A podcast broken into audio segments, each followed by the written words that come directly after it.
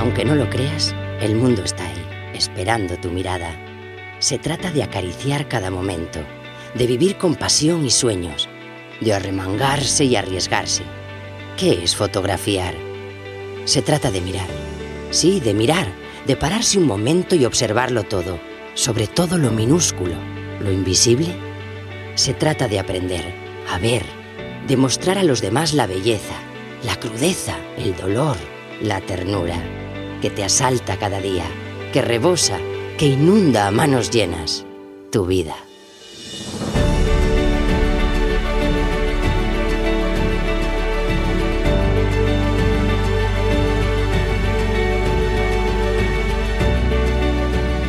La Escuela de Fotografía, episodio 180.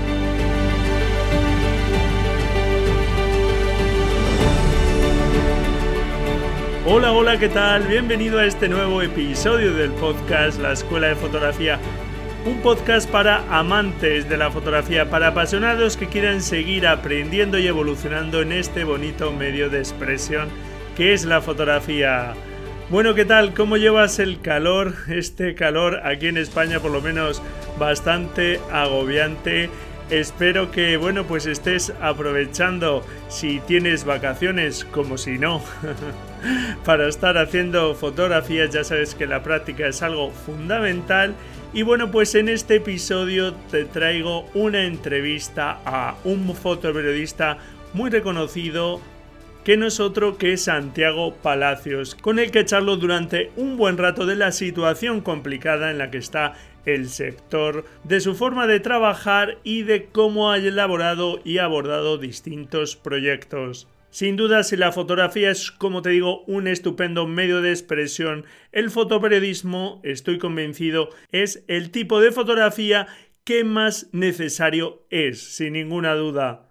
Y los fotoperiodistas hacen una labor y un trabajo encomiable, todos aquellos que dedican gran parte de su vida a informar, a sacar a la luz informaciones, problemas, situaciones que de otra forma no verían la luz. Desde aquí nuestro pequeño homenaje, ya lo he dicho siempre que he tenido oportunidad y este episodio valga también como humilde homenaje a estos estupendos profesionales, sobre todo todos aquellos que están dedicados a los conflictos, a sacar a la luz problemas sociales, etcétera, etcétera.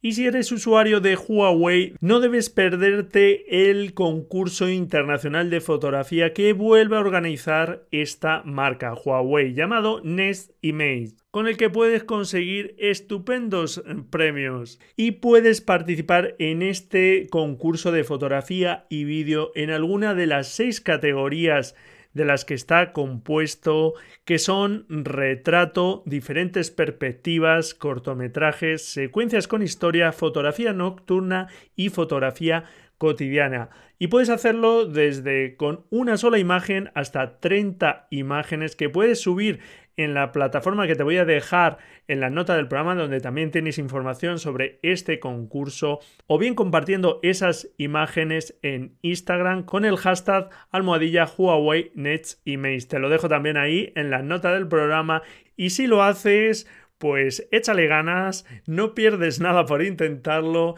y a ver si hay suerte. Mucho ánimo. Y si estás de vacaciones, espero que las estés disfrutando. Yo me voy a tomar ahora de vacaciones una o dos semanas, pero después vuelta a la carga con ya la cuarta temporada del podcast La Escuela de Fotografía. Y sin nada más, vamos allá con la entrevista a Santiago Palacios. Santiago Palacios es un fotoperiodista español nacido en Madrid cuyo trabajo gira en torno a los movimientos migratorios, principalmente en el Mediterráneo, y también trata sobre distintos conflictos y cuestiones ambientales. Es colaborador de la agencia Associated Press de Estados Unidos y ha colaborado con grandes medios nacionales e internacionales como El País, el New York Times, la CNN, The Times, etc. Y también con numerosas organizaciones como Médicos Sin Fronteras, OpenAR, la Comisión Española de Ayuda al Refugiado, entre otras. Aparte de otros premios en 2015 y 2016 ganó dos años consecutivos el Premio Nacional de Fotoperiodismo y en 2017 se alzó con el segundo premio en los premios más prestigiosos de fotoperiodismo, los premios Wall Press Photo. Y es un placer tenerle hoy aquí con nosotros. Bienvenido, Santi. Hola, muy buenas tardes. Pues nada, un placer tenerte por aquí y muchísimas gracias por sacar un rato de tu tiempo y estar aquí con nosotros. Encantado. Sin irnos mucho por las ramas, Santiago, un sociólogo de formación y fotógrafo de profesión, ¿cómo llegó la fotografía a tu vida? Y supongo que tu formación también ha tenido que ver mucho con, con al final tu, tu salida profesional. Bueno, eh, dedico al, fotoperiodismo desde hace muchos años, fue una consecuencia inevitable, yo creo, ¿no? Trabajaba la formación en, en sociología comenzó a la vez que en fotografía y tenía claro que el objetivo era el periodismo, lo que no tenía muy claro si sería escrito o si sería gráfico. Al final está siendo más gráfico que escrito, pero, pero bueno, no puede cambiar, ¿eh? algún día no, no lo descarto.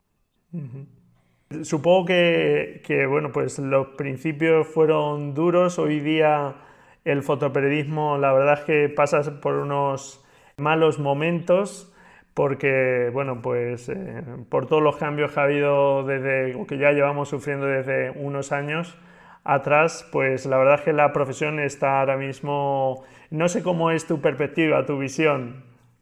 Bueno, esto es un tema al que le damos muchas vueltas, inevitablemente y evidentemente, y es, y es complejo, porque por un lado el estado de la profesión es un desastre, eso es cierto, eh, pero desde hace ya mucho tiempo. Eh, hay una parte que es, digamos, inevitable, hay una parte que es totalmente lógica y es que eh, no se puede pretender que, el fotoperiodismo tenga, digamos, la misma solvencia eh, ahora que, que, a mediados del siglo XX, cuando la televisión no era lo que es hoy en día, hoy en día ya no solo, bueno, ya no es la televisión, ¿no? ya, es, ya es todo, la televisión es internet, son todos los medios de comunicación y evidentemente la gente nos informa de lo que pasa en el mundo a través de la fotografía, eh, o sea, no es una prioridad ni mucho menos y esa es la parte que hay que entender y que hay que asumir y que es así. También es verdad que ahora hay miles y miles y miles de profesionales de, del fotoperiodismo y hace décadas pues no había tantísimos. Entonces esa es la parte que hay que asumir y que es, que es así y que digamos no, no puede cambiar. Luego, eh, teniendo eso en cuenta, sí que sí que hay un estado de la industria lamentable porque bueno, realmente es una industria en la que parece que el maltrato profesional está está implantado por defecto, ¿no? Es decir, bueno, yo comparo con con otras profesiones hay muchas en las que esto pasa, pero de las profesiones en las que hace falta una especialización importante para ejercer, uh, no sé, eh, digamos que las condiciones que se ofrecen aquí son son realmente desastrosas y tenemos que ser los primeros que peleamos para cambiarlas. Eh, también dicho esto, creo que al final lo que queda es lo que queda es amoldarse. Lo que queda es amoldarse a entender que no vamos a volver a, a lo mm. que fue hace 50 ni 70 años, eh, no están solo en nuestras manos eh, hacer que los medios de comunicación recapaciten y mejoren sus condiciones laborales, entonces uno se tiene que, que amoldar. Pues bueno, al final ahora mismo hay hay mucha gente viviendo el fotoperiodismo sin que necesariamente viva de publicar sus fotos, ¿no? Eh, desde gente que, que, la reconocemos como fotoperiodista, pero realmente eh, ingresa más a través de, de producir vídeos en sus coberturas, eh, gente que vive más o ingresa más a través de las exposiciones que hace que de las publicaciones que realiza, es decir, hay muchas combinaciones. Claro. Sí, al final está claro que hay que adaptarse un poco a los nuevos tiempos. No sirve nada estar estirándose de los pelos y, o maldiciendo la situación actual y, y bueno, pues como tú dices, seguir adelante y buscar las vías, buscar las vías. Sin embargo, yo creo que el fotoperiodismo, bueno, yo aquí en el podcast siempre lo he, comentado, me parece que es la fotografía necesaria por excelencia, porque como es eh, la información que tú generas y que generan tantos otros compañeros tuyos, pues eh, la verdad es que es un tipo de información al cual pues los grandes medios o la información de masas no le presta atención y el hecho de de, bueno, pues que haya gente que se moleste en, hacer pública esa información, en, darle visibilidad, es, es, algo que creo que como sociedad deberíamos estar muy agradecidos todos los demás. Bueno, yo creo, sí, creo que eh, a ver, bueno, yo paso mucho tiempo, si te soy sincero, eh, rebanándome los sesos sobre si este esto merece la pena o no. Y, y, siempre acabo llegando a la conclusión de que sí merece la pena, pero, pero a lo mejor por motivos que no son tan evidentes. el, veamos, yo lo que creo es que eh, la fotografía lo que tiene es un poder evocador. Claro. Uh, que no tiene ningún otro medio de comunicación. Eh, creo que cuando he dicho antes que el mundo ya nos informa a través de eh, la fotografía es porque, bueno, es, uno puede hacer un ejercicio. Yo mismo cuando me interesa un tema, eh, a lo mejor lo descubro a través de la fotografía, a lo mejor veo una fotografía y descubro un tema, ¿no? Pero cuando al final me interesa el tema, lo que hago es ponerme a leer, ¿no? y, a lo mejor lo que hago es verme un reportaje o ver un documental o incluso ver una, una película. Y en última instancia cojo un avión y voy a ese sitio que me interesa, ¿no? a visitar esa realidad que tanto me interesa. Y eso puede servir con con un lugar de vacaciones o con una temática que le interesa a un periodista. Es decir, la fotografía al final tiene unas limitaciones a nivel informativo muy importantes, pero su poder evocador uh, no tiene competidor.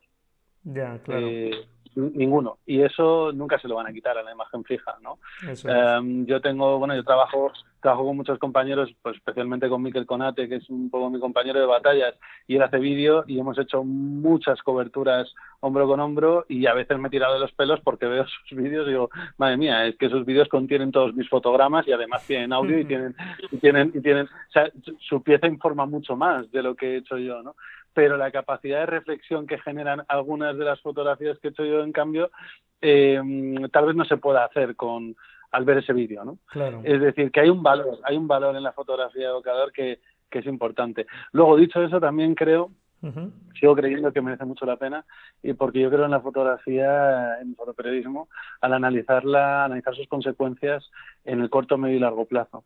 En el corto plazo tengo claro que hay una función histórica eh, que sigue siendo muy útil, aunque tal vez es cierto que lo sea menos, y es llamar la atención. Nosotros nos dedicábamos históricamente a llamar la atención sobre una crisis humanitaria, por ejemplo, para que los actores que tienen que actuar sobre esa crisis humanitaria se movilizaran. Hoy en día tal vez no es tan efectiva porque casi acabamos dependiendo de que sean esos actores, principalmente ONGs, los que nos lleven a nosotros a esos lugares, en vez de ser nosotros los que les formamos. Pero sigue ocurriendo, ¿no? Estoy seguro de muchísimos compañeros han vivido la experiencia de ver cómo ha, habido actores desplazados a los conflictos que estén cubriendo por el material que se ha producido allí a nivel informativo y a nivel de información gráfica, previamente.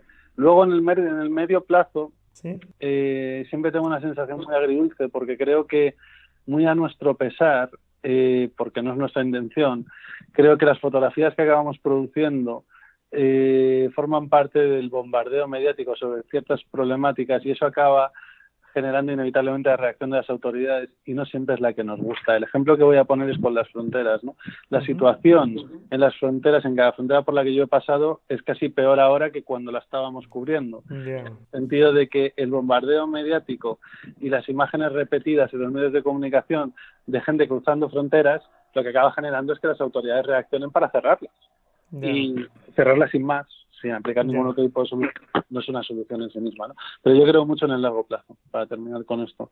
En el largo plazo sí que creo, y creo que eh, cuando una fotografía perdura en el tiempo, cuando le eliminas le quitas eh, los límites o las deformaciones que suponen las líneas editoriales de los medios de comunicación que las publican al momento, cuando tú les das independencia, es decir, cuando alguien se encuentra una fotografía en un libro eh, 70 años después de haber sido realizada, o, cuando se encuentren en Internet dentro de 50 años las, las fotografías que estamos haciendo ahora, creo que entonces eh, generan generar una relación directa con el espectador mucho más pura, mucho más limpia, ¿no? mucho menos distorsionada por, por lo que sería la actualidad. Y ahí genera una capacidad de reflexión interesantísima y muy potente. Por eso creo que, pese a todas las limitaciones, pese a que si ahora yo quiero explicar realmente una problemática a alguien, tiene mucho más sentido que le haga un documental que, que, le, que, le enseñe 10 fotografías y creo que de verdad se enteren de la problemática.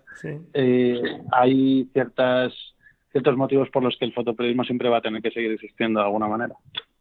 Pues sí, estoy totalmente de acuerdo, ojalá así sea. Y, bueno, es muy interesante la reflexión que haces del papel de la fotografía, eh, del fotoperiodismo en concreto, a corto, medio y largo plazo. Muy interesante. Pues bueno, en tu caso concreto, eh, te has centrado bastante en las rutas migratorias, sobre todo en el Mediterráneo. ¿De dónde viene tu preocupación por esta temática concreta? Bueno, en los últimos años estuve muy especializado en, trabajar en, fronteras y, a ver, el origen viene de que el interés en las migraciones siempre estuvo ahí, ¿no? Siempre fue una temática que me pareció interesante de por sí, o sea, un interés genuino, no hay que darle muchas vueltas, siempre me interesaba, me parecía algo interesante y me quería acercar a ello. Ahora, cuando poco a poco lo fui haciendo, me di cuenta o hice la reflexión de que de que había dos elementos que me parecían muy interesantes, que me atraían mucho para estar ahí. Uno tiene que ver, bueno, uno digamos más sociológico, periodístico, por decirlo así, y es que mm, eh, la ruta migratoria, las rutas migratorias clandestinas son una de las situaciones ah, mm, más extremas a las que se enfrentan los individuos hoy en día, pero además una de las situaciones que permite funcionar como un nodo de información. Es decir, ponen en contexto y en contacto realidades tan diferentes como ah, países en vías de desarrollo con países desarrollados. Em, mundos definidos por una religión y cultura con otros. Eh, ponen en contacto las razones por las que una persona abandona su país de origen, que puede ser ah, económico, Ah, por persecución, por motivos políticos, religiosos, de orientación sexual, puede ser por una catástrofe natural, pone en contexto esto con las problemáticas que uno se encuentra al llegar a los países de recepción, ¿no? donde podemos empezar a hablar de integración, se puede hablar de, racismo, se puede hablar de eh, multiculturalidad. Entonces, como sociólogo, en, un sociólogo suele tener un problema, y es que le suelen interesar demasiadas cosas. ¿no? Eh, me daba cuenta de que esto era un, nexo, un nodo de información, realmente a través de, de una ruta eh, migratoria clandestina, encontraba que podía tocar muchos de los elementos que a mí me podían interesar. Eso, como decía, a nivel de información, a nivel pues, sociológico, periodístico, como se quiera decir. Pero luego, además, a nivel fotográfico hubo otro motivo, y es que es muy difícil encontrar lugares en el que puedas resumir mucha información en una sola fotografía, en una sola imagen. O sea, del mismo modo que mm, a nivel pues, periodístico, a nivel de información, a nivel de análisis, eh, las rutas eh, resumen muchas cosas y ponen en contexto muchas problemáticas diferentes.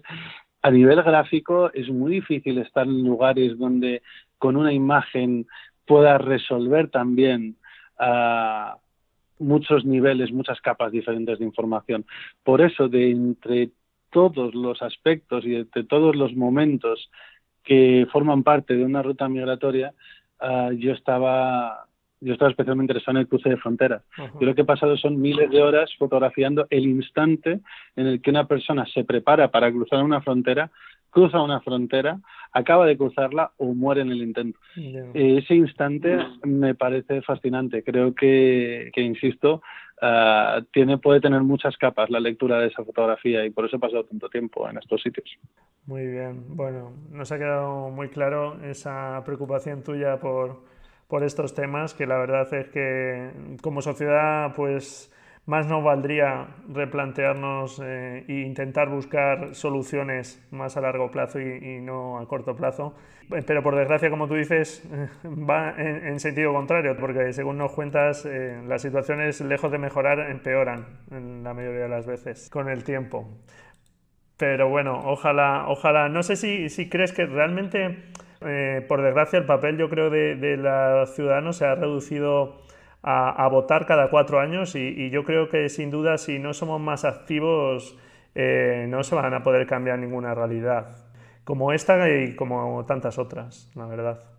Bueno, yo, si te soy sincero eh, y con todo mi respeto, no estoy muy de acuerdo con esa reflexión. Es decir, creo que no, pero porque creo que a lo mejor es porque soy un optimista, eh, a lo mejor es porque soy un optimista, no lo sé, pero sí creo que que se pueden hacer cosas. Bueno, de hecho, este trabajo a mí lo que me ha enseñado es que cuando alguien mueve el culo, eh, se consiguen cosas. Claro, sí. O sea, lo que te decía justo eso, que se pueden hacer cosas, pero que en nuestro papel, por desgracia, lo reducimos a, eso, a poco movimiento. Pero realmente tú sí crees que, podemos movernos para cambiar la realidad. Hombre, claro que sí. A ver, eh, vamos a ver. voy a poner un poco de contexto, porque estamos hablando de, fotografía, ¿no? Con la excusa de esta conversación es la fotografía. Eh, tan ridículo me parece, pero ridículo, lo digo así, pensar o debatir sobre si la fotografía puede cambiar algo, eh, me parece, digamos, una frase hecha cansina, repetitiva e ingenua. Eh, la fotografía, pero la fotografía cambia el mundo, cambia un conflicto. Mira, la fotografía no cambia nada y hay que ser un poco idiota para pensarlo. Esa es mi opinión. Eh, en, en términos, digamos, de una forma de una forma ingenua, dicho de una forma ingenua. Pero tan cierto es eso, en mi opinión, como que sí es posible hacer cosas y la fotografía sí puede cumplir un papel en hacer esas cosas. El ejemplo que suelo poner, por poner ejemplos que yo haya vivido, ¿no?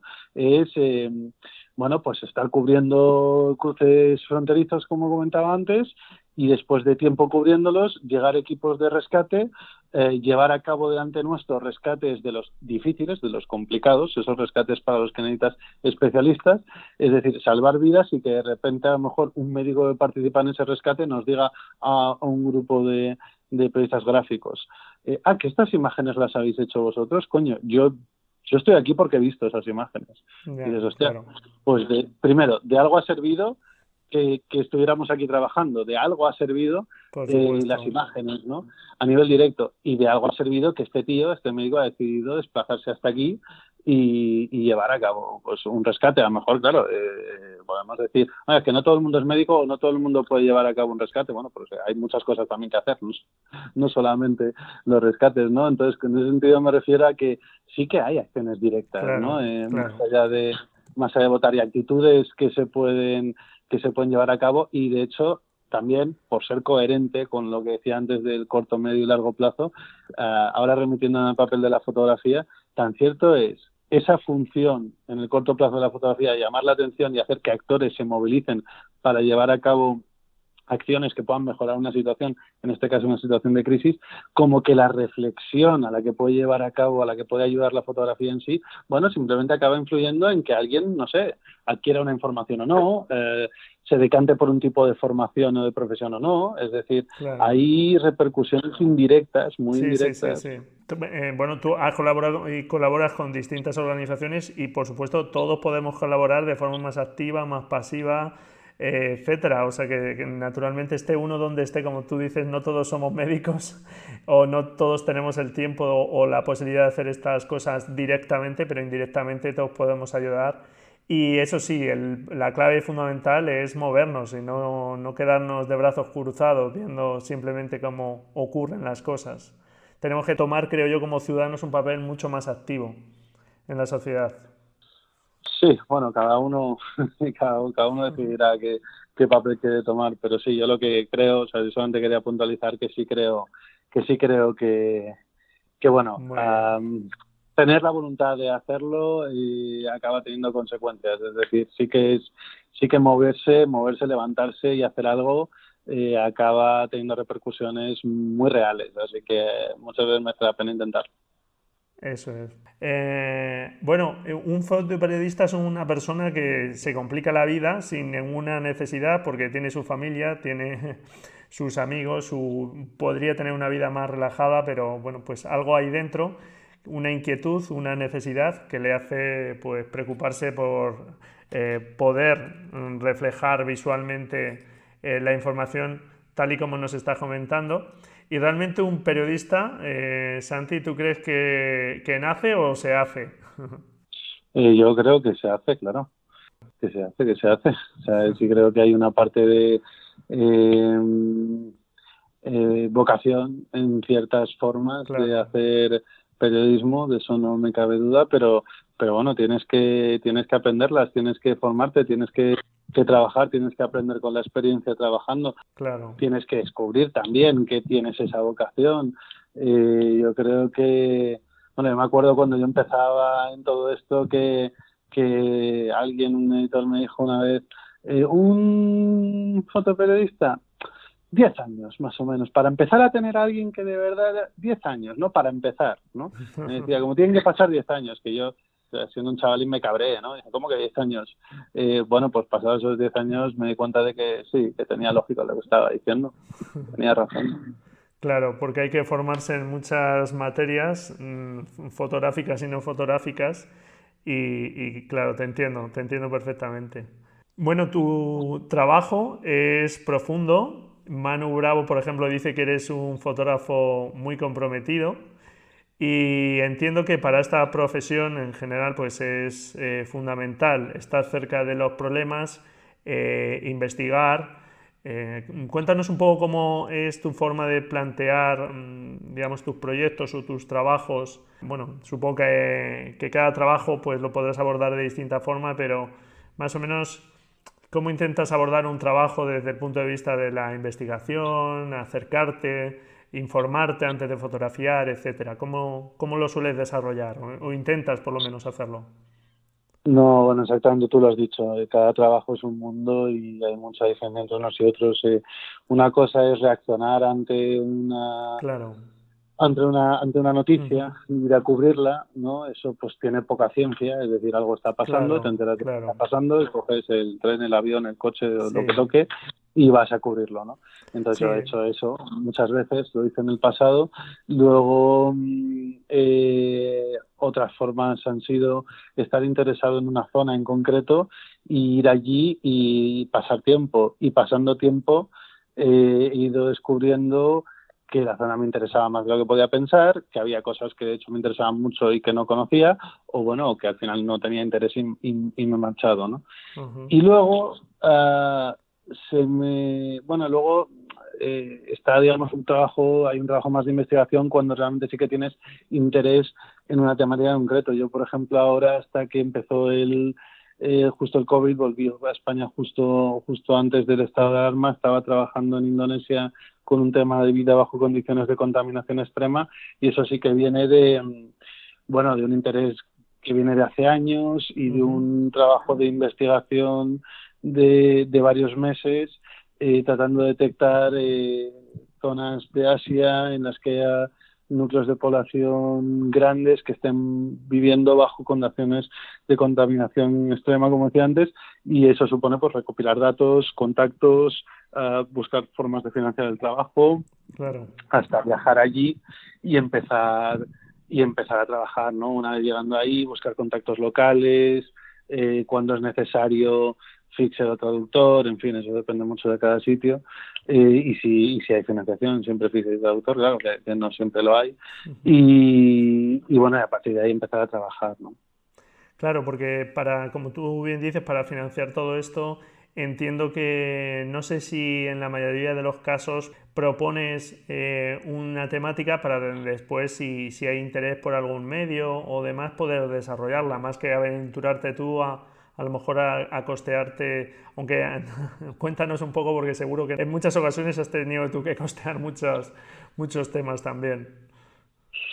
Claro, es que esto es, es lo mismo que te acabo de decir antes. Eh, hace unos años, y esta conversación fue hace años, eh, trabajaba de una manera y otra trabajo de otra, ¿no? Por ejemplo, antes antes estaba, digamos, en una rueda de trabajo más frenética en la que colaboraba de forma habitual con más medios de comunicación y entonces, eh, o, bueno, recibía encargos o yo mismo estaba trabajando por moto propio, que esto es lo que más solía pasar, y entonces eh, les llamaba y les contactaba y les ofrecía el material, eh, y a lo mejor a raíz de ahí surgía que después hubiera un encargo, eh, es decir, había relaciones de eh, trabajos que hacía por encargo, trabajos que antes yo me financiaba y después vendía, y, y o semi encargos, como te decía, zonas a las que había ido yo, pero una vez estando ahí ofrecía, había ofrecido el tema y entonces llegaba el encargo, y eso forma parte de, bueno, de un, de un ritmo de trabajo muy acelerado, ¿no? Y en el que realmente, digamos, no había muchos descansos. Ahora estoy trabajando de una forma bastante más diferente, bastante más pausada, tratando de buscar financiación previa para poder llevar a cabo eh, los trabajos o asumiendo que a lo mejor no encuentro esa financiación y, buscando yo y financiando yo ese proyecto en concreto, pero no, no cierro la edición hasta o no lo ofrezco hasta que está cerrado el trabajo. Es muy diferente si te estás acercando a temas de actualidad y que tengan que ver con el mundo de las breaking news y la actualidad o temas que no. Y ahora estoy, estoy más alejado del mundo de la actualidad.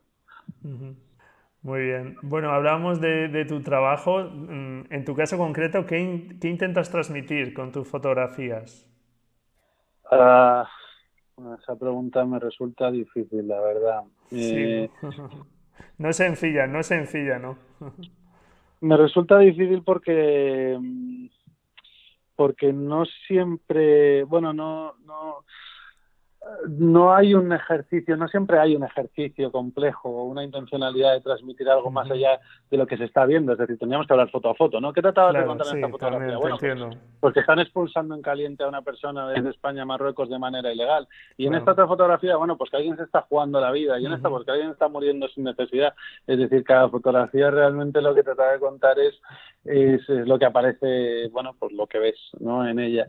Sí que, dicho esto, eh, cada vez más me interesan, cada vez me interesan más las fotografías, siempre me ha interesado, como decía antes, ¿no? sobre todo la fotografía, su papel evocador y, y las imágenes que, que, emocionan, las imágenes que, que, consiguen evocar son las que siempre me han interesado. Bueno, yo creo que también a todo el mundo. Pero cada vez creo que me estoy volviendo más exigente en ese sentido, también como espectador. ¿eh? el registro fotográfico, un mero registro eh, no gráfico, por decirlo así, eh, cada vez tengo, nunca he tenido especial interés en él, cada pero cada vez lo tengo menos. Cada vez estoy más interesado en, en imágenes que realmente resuelvan bueno, más que resolver, eh, generen muchas emociones. No sé si preguntas que también, también que generen muchas preguntas, que es otra de las frases hechas que siempre decimos los fotógrafos, que nos gustan mucho las imágenes que generen muchas preguntas, aunque luego no sé si eso será tan verdad o no, pero sobre todo que, que realmente emocionen. A mí me gusta, sabes que hay muchas formas de definir lo que es una buena fotografía, hay miles de maneras, ¿no? Eh, eh, hay muchísimas personas, fotógrafos, editores, bueno, espectadores, comisarios que dicen una buena fotografía es la que, como si alguien tuviera ¿no? la, verdad suprema sobre lo que hace una buena fotografía. Que yo no sé realmente qué será eh, la mejor definición, pero sí sé una que me gusta mucho a mí y que no sé si es original suya, pero yo sé la, la leí de Kudelka una vez que dijo una, una buena fotografía es la que no se puede olvidar, la que no puedes olvidar. Entonces, es la definición que a mí más me gusta y lo que trato es de, bueno de resolver no sé si eso me parece un reto dificilísimo de conseguir ¿eh? no, claro, claro. pero sí además entras dentro de un terreno muy pantanoso porque porque a lo mejor la foto da igual la calidad de la fotografía da igual el drama de la fotografía a lo mejor la fotografía que uno no puede olvidar es la fotografía que le hicieron de pequeño o la que ha hecho él con el teléfono no sé qué o la que le ha enviado su primo desde no sé dónde. Pero sí que digamos que esas son las que me interesan. Las fotografías que te cautivan son las que me interesan y eso es un componente emocional no es un es la combinación entre entre entre el entre un nivel visual muy alto y un componente emocional muy alto. Eh, cada, vez, trato de esforzarme más en esa dirección, luego otra cosa es que lo consiga. Claro, es un ejercicio muy complicado, efectivamente, y es que esto de la fotografía es mucho más que apretar un clic y todas estas cuestiones que, que estás comentando. Por eso hablábamos de esos 10 años que tú decías para empezar a hacer algo en fotoperiodismo y, y es que es una profesión así de exigente. Pero bueno, por ejemplo, me venía a la cabeza cuando estabas comentando esto, eh, la fotografía que te llevó a ganar el segundo premio del World Press Photo en 2017 a, unos hermanos nigerianos. Sí. Eh, si no me equivoco, eh, la fotografía se, se titula Abandonados, ¿verdad? Eh, sí, bueno, yo sí te la verdad es que no me gusta nada ponerle títulos a las ah, fotografías. lo puse porque debían exigirlo en un formulario. Hijo, eh, lo, digo porque es, es, una fotografía, como tú dices, que no, no se olvida, ¿no? es de esas fotografías que ves y, y, que, como tú dices, es que cuando estabas hablando, por ejemplo, entre las fotografías que tengo en, tu, en la cabeza tuyas, pues una que se me ha venido es esta, ¿no? Y, claro, mm, cuéntanos un poquito de, sobre esta fotografía, por ejemplo, lo que supuso también para ti ganar este premio, que, también te he escuchado decir que el tema de los premios te, te sabe un poco como mal porque eh, estás registrando eh, la tragedia humana, ¿no? Al fin y al cabo, y, hablar de premios, ¿no? Pues es un poco frío. Pero bueno, al final se trata de dar visibilidad a esos problemas y, oye, pues naturalmente bienvenida sea. ¿Qué supuso para ti este premio? Y háblanos un poco de esta fotografía. Bueno, te respondo a las dos cosas. Sobre la fotografía, esa es una fotografía que hice el 25 de julio de 2016 durante una operación de rescate de migrantes en, en frente a las costas de Libia, eh, justo en el límite de las aguas internacionales. Eh, Estaba, bueno, yo estaba a bordo de un barco de rescate de la ONG Open Arms. El, eh, bueno, fue un día que estábamos trabajando eh, como otro día cualquiera. Por suerte había buenas condiciones marítimas, entonces los rescates estaban siendo relativamente sencillos. Digo relativamente porque sencillos nunca son, pero estaban siendo relativamente sencillos. Y de hecho, si no me equivoco, en aquel momento estaban siendo los Juegos Olímpicos de Río, me parece. Y entonces yo ya sabía, ya me habían dicho que no, bueno, porque pasaba algo muy especial o nadie tendría interés en, publicar nada sobre rescates de migrantes a las costas de Libia. Pero bueno, yo estaba ahí, evidentemente estaba trabajando, ¿no? Entonces, eh, bueno, el día transcurrió, pues la mañana hubo varios rescates, pero todos relativamente normales y tranquilos, hasta que al mediodía, de repente, estando en, una, en, la lancha de rescate, eh, empezamos a, a, sacar de una patera en la que había mucha gente eh, que estaba en riesgo de hundirse, a primero a los niños y a las mujeres. Entonces, un compañero eh, puso delante mío a esta niña y a este niño, que son dos hermanos, niña y niño de 11 y 10 años, eh, hice dos fotos y acto seguido se pusieron a llorar y a gritar, mamá, mamá, mamá, y otro compañero y yo fuimos a consolarles ingenuamente pensando que lo que debían tener era miedo al mar. Hasta que ahí nos aclaró la mujer que estaba al lado de ellos que, que no, que no era miedo al mar, que lo que pensaba lloraban porque la madre había quedado muerta en, en Libia, ¿no? Entonces, claro, yo hice por esa fotografía me pareció precisamente si no me llego a enterar de lo que estaba pasando detrás, no no hubiese tenido, creo, no, no hubiese considerado que la fotografía eh, fuera tan útil o mereciera tanto la pena, ¿no? Como al, al, enterarme, insistí en que por muchos Juegos Olímpicos que hubiera, creía que esa fotografía se tenía que publicar, finalmente se, se, publicó eh, y, y bueno, creo que, pues como te decía antes, cumple el papel que, que, pueden cumplir estas fotografías.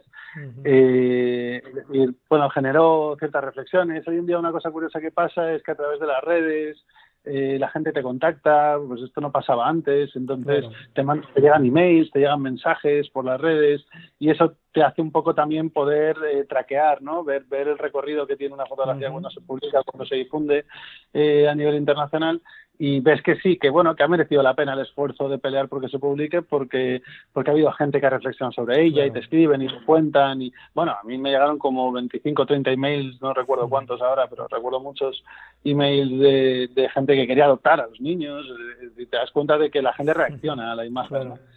Luego llegó el, el, la premiaron y, y mira, sobre eso tengo bastantes cosas que decir, la verdad. Por un lado, porque creo que es lo más importante, decir que mm, eh, yo me reconcilié un poco, un poco con la idea de los de los premios internacionales, bueno, los premios en general, eh, precisamente con ese porque porque si bien yo de hecho había criticado el propio concepto de golpes foto muchos años antes, de repente eh, esa fotografía vi cómo participó, bueno, creo que la exposición la visitan eh, físicamente cuatro millones de personas en el mundo, más todo el mundo que pueda ver online la fotografía, entonces, eh, claro, sí que tiene una repercusión. Es decir, si ya me pareció útil que se publicara, ¿cómo no me va a parecer útil que la visiten cuatro millones de personas más todos los millones que la ven online? Evidentemente, ¿no? Claro. Además, en el caso de Barcelona, eh, que es donde yo vivo ahora, yo estaba muy cerca de, yo vivía muy cerca de donde se hace la exposición de Golpes Foto, entonces fui varias veces y estaba allí y claro, me quedaba cerca de la fotografía, nadie sabía que yo era el autor, entonces me quedaba a escuchar los comentarios, ¿no? Y, y las reflexiones y los debates que se generaban y eso es lo que me interesa, generar debate. En el momento en el que una fotografía ayuda a que alguien se ponga a pensar, ha merecido la pena, en mi opinión. Entonces, por ese lado, bien. Por otro lado, Bueno, esto, esto creo que es lo más importante. Es decir, sí, en el momento en el que un premio de verdad sirve para dar exposición a un trabajo y que lo vea más gente, pues es tan útil como publicarlo. En ese sentido, bien.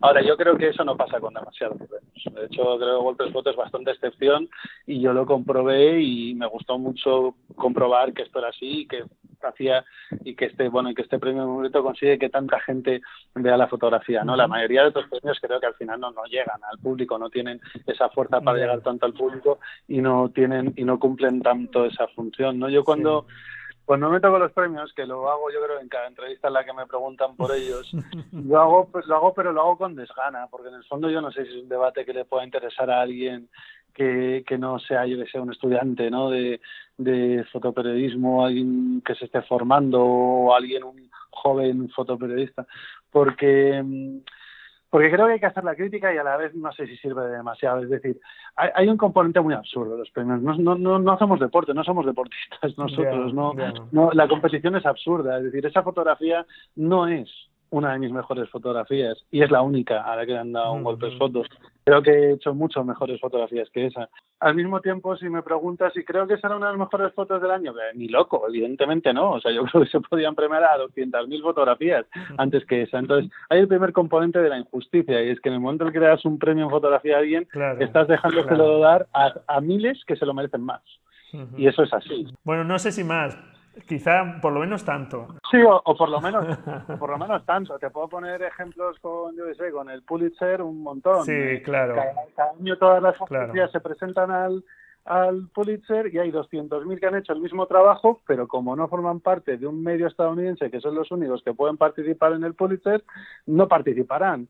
Y entonces alguien dirá, ay, este tiene el Pulitzer, sí, pues es que se lo hizo mejor y no lo tiene. es decir, que que hay un componente muy absurdo en ese sentido, ¿no? Esto no, es un partido de tenis en el que al final uno gana a otro y es que ha ganado y punto de pelota. No, no es así.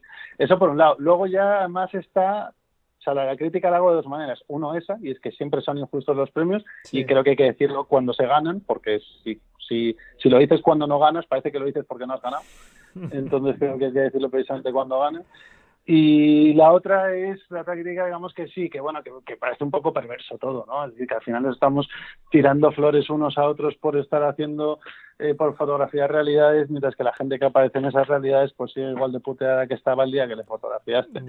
Entonces esa es la parte que, bueno, que, que resulta, que resulta fea, ¿no? Dicho esto, yo hago el ejercicio cínico, y lo digo abiertamente porque es así, porque lo hago, de hacer la crítica y aún así eh, he participado, eh, pues eh, bueno, podría haber participado en muchos más premios muchas más veces, pero he participado en bastantes. Y, y es porque al final, lamentablemente, se ha convertido en una pata de, de este negocio. Es decir, me has preguntado que qué supone para mí, supuso para mí ganar el Press Photo. Pues el Press Photo no, no significa demasiado, pero sí. sí que significa una cosa, y es precisamente por lo que los premios son tan perversos. Y es que, eh, pues desde entonces, cuando se me presenta profesionalmente, simplemente dices, y tiene un golpes foto, y ya está, parece que ya, ya es suficiente, ya es algo, ¿no? Y dices, bueno, dentro del sector, dentro de quien conozca lo que es un golpes foto, pues ya está. A lo mejor tengo un compañero que es mil veces mejor que yo, que se ha esforzado mil veces más que yo, y que no lo tiene, y tienes que dar muchos más rodeos para presentarle y ha hecho esto, y ha hecho lo otro, y ha hecho lo ya, ¿no? Parece que con esto simplemente resumes el currículum en una palabra, ¿no? Y, y tienes este premio y ya que todo queda resuelto. Entonces, claro, profesionalmente sí te sirve. Profesionalmente te sirve porque te da visibilidad, y entonces consigues trabajar y entonces por eso es un poco la perversión del sistema y es que aunque a muchos nos, no nos gustan o nos parecería que esos premios o no deberían existir o la lógica debería cambiar o etcétera, etcétera, etcétera, acabamos cínicamente participando y es porque forman parte de la industria en la que trabajamos. Claro. Sí, sí, sí, te entiendo que tiene esa dualidad y, y bueno, puede aportar un, un, beneficio. Yo desde aquí ya, independientemente de que ahora estamos centrados en el fotoperiodismo, sí que animo a participar a, a los oyentes y demás, o a las personas que me preguntan, como ejercicio un poco para obligarse ¿no? a hacer fotografías, como ejercicio, sin aspirar a mucho más, ¿no? desde un punto de vista de eso, de que sabiendo que, que bueno, pues cualquier decisión es injusta, eh, no ganan las mejores fotografías, eh, etcétera, etcétera pero creo que es un buen ejercicio, pues bueno, pues para proponerte retos, estar activo y, ese tipo de cosas. Y a nivel, bueno, pues que tú comentas, pues esa visibilidad que te puede dar, pues y, esa autoridad, pues oye, eh, digamos que está bien y, por lo menos yo creo que también es un buen ejercicio, pues eh, también desde ese punto de vista, pues de estar un poco activo, de, ¿no? de inquietud por, por, presentar buenas fotografías.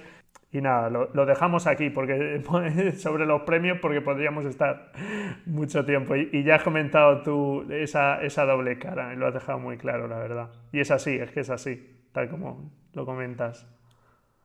Bueno, en tu caso, por ejemplo, hay otra fotografía que, sé que en 2013 eh, realizaste en, la valla de Melilla y realmente es la que te llevó a, ganar el, el, primer premio nacional de fotoperiodismo que ganaste también en 2015. Y esa fotografía mm, sí que te he escuchado decir que sí que supuso un cambio para ti.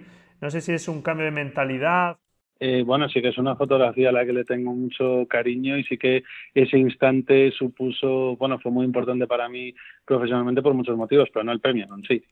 Eh, la fotografía y el instante sí, sí, sí, eso, eso sí, bueno, de hecho yo ahí empecé, con esa fotografía empecé a colaborar con, con Associated Press y fue, bueno, fue un momento ah, muy intenso de mi, de mi carrera y muy interesante, sí.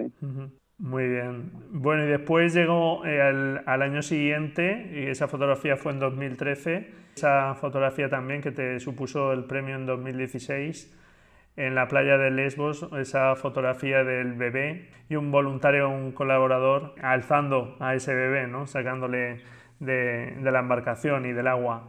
Eh, supongo que, como decía Robert Capa, hay que estar muy cerca de la acción eh, para poder captar esos momentos y esa es una de las claves del fotoperiodismo. Sí, bueno, solemos decir que tal vez Capa no se refería literalmente a la distancia física, a lo mejor sí. pero tal vez no. Pero bueno, sí. digamos de forma más amplia, ¿no? No solo físicamente, sino del problema, etcétera. Sí, el hecho de pasar, bueno, el hecho de pasar tiempo en los sitios, ¿no? Bueno, en ese caso, eso fue una cobertura muy larga, para el nivel de intensidad que tenía fue muy larga, fueron muchos, muchos meses y, y bueno, y esa fue una de las muchas imágenes que, que se dieron ¿no? Eh, allí, pero bueno, ese trabajo sí que fue fruto de, de pasar mucho tiempo y de, y, de, mucha constancia, porque bueno, teníamos ritmos de trabajo muy duros, empezábamos muy temprano, terminamos muy tarde, eh, de lunes a domingo y durante meses sin parar, así que el, bueno, pues eh, el trabajo duro eh, a veces funciona. Muy bien, pues menos mal, menos mal. Sí, yo supongo que, que, como tú dices, al final el trabajo duro, si no es por un sitio o por otro, funciona y es una fotografía estupenda que, mira, pues te, sirvió además para, para dar visibilidad a este, a este tema que por desgracia sigue, porque a pesar de que eh, ya no está en, noticia, que es el problema que tienen, ¿verdad? Este, estos, estos temas, ¿no? que, se les presta atención durante un tiempo, pero pero después el foco se va a otro sitio y, los problemas continúan o se acrecientan, ¿no? lejos ya de, los focos y de buscar una solución. Eh, sí, bueno, la verdad que eso es una constante, es una constante. Hay mucha gente que sigue trabajando permanentemente en los temas, aunque ya no sean tan mediáticos y no sean tan ruidosos, pues hay organizaciones y profesionales que siguen, y, bueno, y voluntarios y activistas y, y hay toda una, un sector de, de gente que sigue trabajando los temas aunque no estén en la portada de los periódicos, pero ya sabemos que esto es así, ¿no? Sí, que, va por oleadas, ¿no? También del, bueno, del mismo modo te digo que, por ejemplo, con el tema de, de las rutas migratorias y en concreto lo que pasó en 2015, que es de cuando es esa fotografía, con las rutas del Mediterráneo Oriental y aquel año que llegó un millón de personas a Europa y parece que fue el año en el que Europa aprendió la palabra refugiado. Eh, el, eh, yo me acuerdo que cuando volví a España y daba conferencias, me decían muchas veces desde el público, bueno, pero esto que estás contando no se sabe, esto no lo cuenta nadie, esto no está en ningún lado. Y yo respondía, pero vamos a ver, si estamos hablando de la crisis humanitaria más mediática de la historia, ¿cómo que no está en ningún lado? Está publicada, y esto me pasa mucho, ¿eh? está publicada absolutamente en todos lados. Otra cosa es el tiempo que cada uno dedique como lector digamos, activo y no pasivo a buscar un tema. Es decir, a veces parece que si en tu día a día nadie te lo ha contado, incluso a lo mejor ni siquiera has visto el informativo y desde luego que el periódico no lo has comprado, tal vez hayas abierto alguna noticia suelta desde las redes sociales. Si en esa actividad pasiva, es decir, sin tú buscar nada, no te ha aparecido la noticia, es que nadie la cuenta. Cuando si te sientas delante del ordenador y pasas un rato buscando, vas a encontrar muchísima información producida sobre lo que está ocurriendo ahora mismo en casi todos lados. ¿no? Otra cosa es que dentro de esa lógica hay agujeros informativos y hay lugares a los que es muy difícil acceder y bueno y que los medios de información le den más importancia a que tal o cual famoso de turno se haya rapado la cabeza en lugar de informar sobre una crisis humanitaria que también pasa. Bueno, volvemos a, ese papel activo que deberíamos tomar en este caso como interesados en estar informados. bueno, hablamos de que realmente eh, la situación es muy complicada, pero ¿qué consejo le darías a una persona que, le guste este mundillo, que tenga esa curiosidad de, de a través de la fotografía informar? No sé si le podrías dar algún consejo. Bueno, ahí sí, yo creo que hay cosas que, que ayudan mucho y que, que se suelen decir frecuentemente, ¿no? Una es, si es alguien que está formándose, bueno, pues que se forme mucho y en muchas cosas y no precisamente en, en periodismo, que es en lo que, es lo que acabará ejerciendo, sino que eh, los idiomas fundamentales, eh, la, bueno, la, especialización, o sea, ¿cómo, explicar, no? Si, si quieres hacer periodismo científico, casi lo mejor es ser científico y luego acabar haciendo periodismo, ¿no? Que ser un periodista que pretenda aprender ciencia posteriori, ¿no? Pues esto es un, un poco un poco similar, o sea, estudiar sociología, estudiar, eh, aprender idiomas, eh, aprender sobre relaciones internacionales, eh, te puede eh, ayudar mucho a luego dedicarte a todo esto con profundidad, ¿no? Eh, esto y luego ser muy activo, ¿no? Ser muy muy activo, no sé, yo de entre los yo doy clases en, en, en varios sitios, ¿no? Y cuando cada año veo a los alumnos en los másteres me doy cuenta de que hay gente muy activa, hay gente que lo hace muy bien, pero también hay gente que, o sea, yo me encuentro con, con alumnos que tienen más edad que yo, y, y, que vienen de formarse en 700 sitios. Y dices, oye, pero si ya no te falta nada, ya, ya tírate a la piscina, que algún día hay que tirarse a la piscina, inténtalo, ¿no? Es decir, que lo, más importante de todo es empezar. Claro. Sí, formarse, pero al final dar el paso, ¿no? Y, eh, eh, ¿En qué escuelas o, o, dónde? Porque, oye, por dejarlo por aquí o por si hay gente interesada que sobre tu formación. O... Por decir una, una que sí que no eh, una por en la Escuela EFTI de Madrid, en el curso de fotoperiodismo, eh, ahí con muchos compañeros. Pues dejamos por ahí la, referencia. Eh, Santi, ¿no? Llevamos ya un buen rato, no sé si quieres añadir algo más. Ah, no, por mi parte no. Pues nada, eh, muchísimas gracias por todo, eh, por esa visión que nos has dado del fotoperiodismo, por hablarnos de tu trabajo y nada, pues desearte lo mejor que sigas eh, pues brindándonos esas buenas fotografías, esas fotografías que emocionan y que no olvidamos. Muchas gracias por tu trabajo y, mucho ánimo para, seguir con él. Venga, muchas gracias a ti. Hasta luego, un abrazo. Adiós, Y bueno, pues hasta aquí esta entrevista. Espero que te haya gustado, que te haya dejado cosas interesantes. Como has podido comprobar, la verdad es que Santi es todo un apasionado de su profesión. No podría ser de otra forma, la verdad, para dedicarse a ello. No dejes de echar un vistazo a su perfil de Instagram, que es sobre todo donde publica sus fotografías. Su usuario es Santi Palacios. Nunca cejes en el empeño de mejorar cada vez en tus fotografías y seguir adelante como luchan todos estos profesionales por sacar adelante sus noticias, sus proyectos informativos Disfruta de cada paso que des en la fotografía. Muchísimas gracias por estar ahí al otro lado. Sin ti todo esto no tendría ningún sentido. Felices fotografías y nos escuchamos en una o dos semanas. Si tú quieres, claro. Adiós.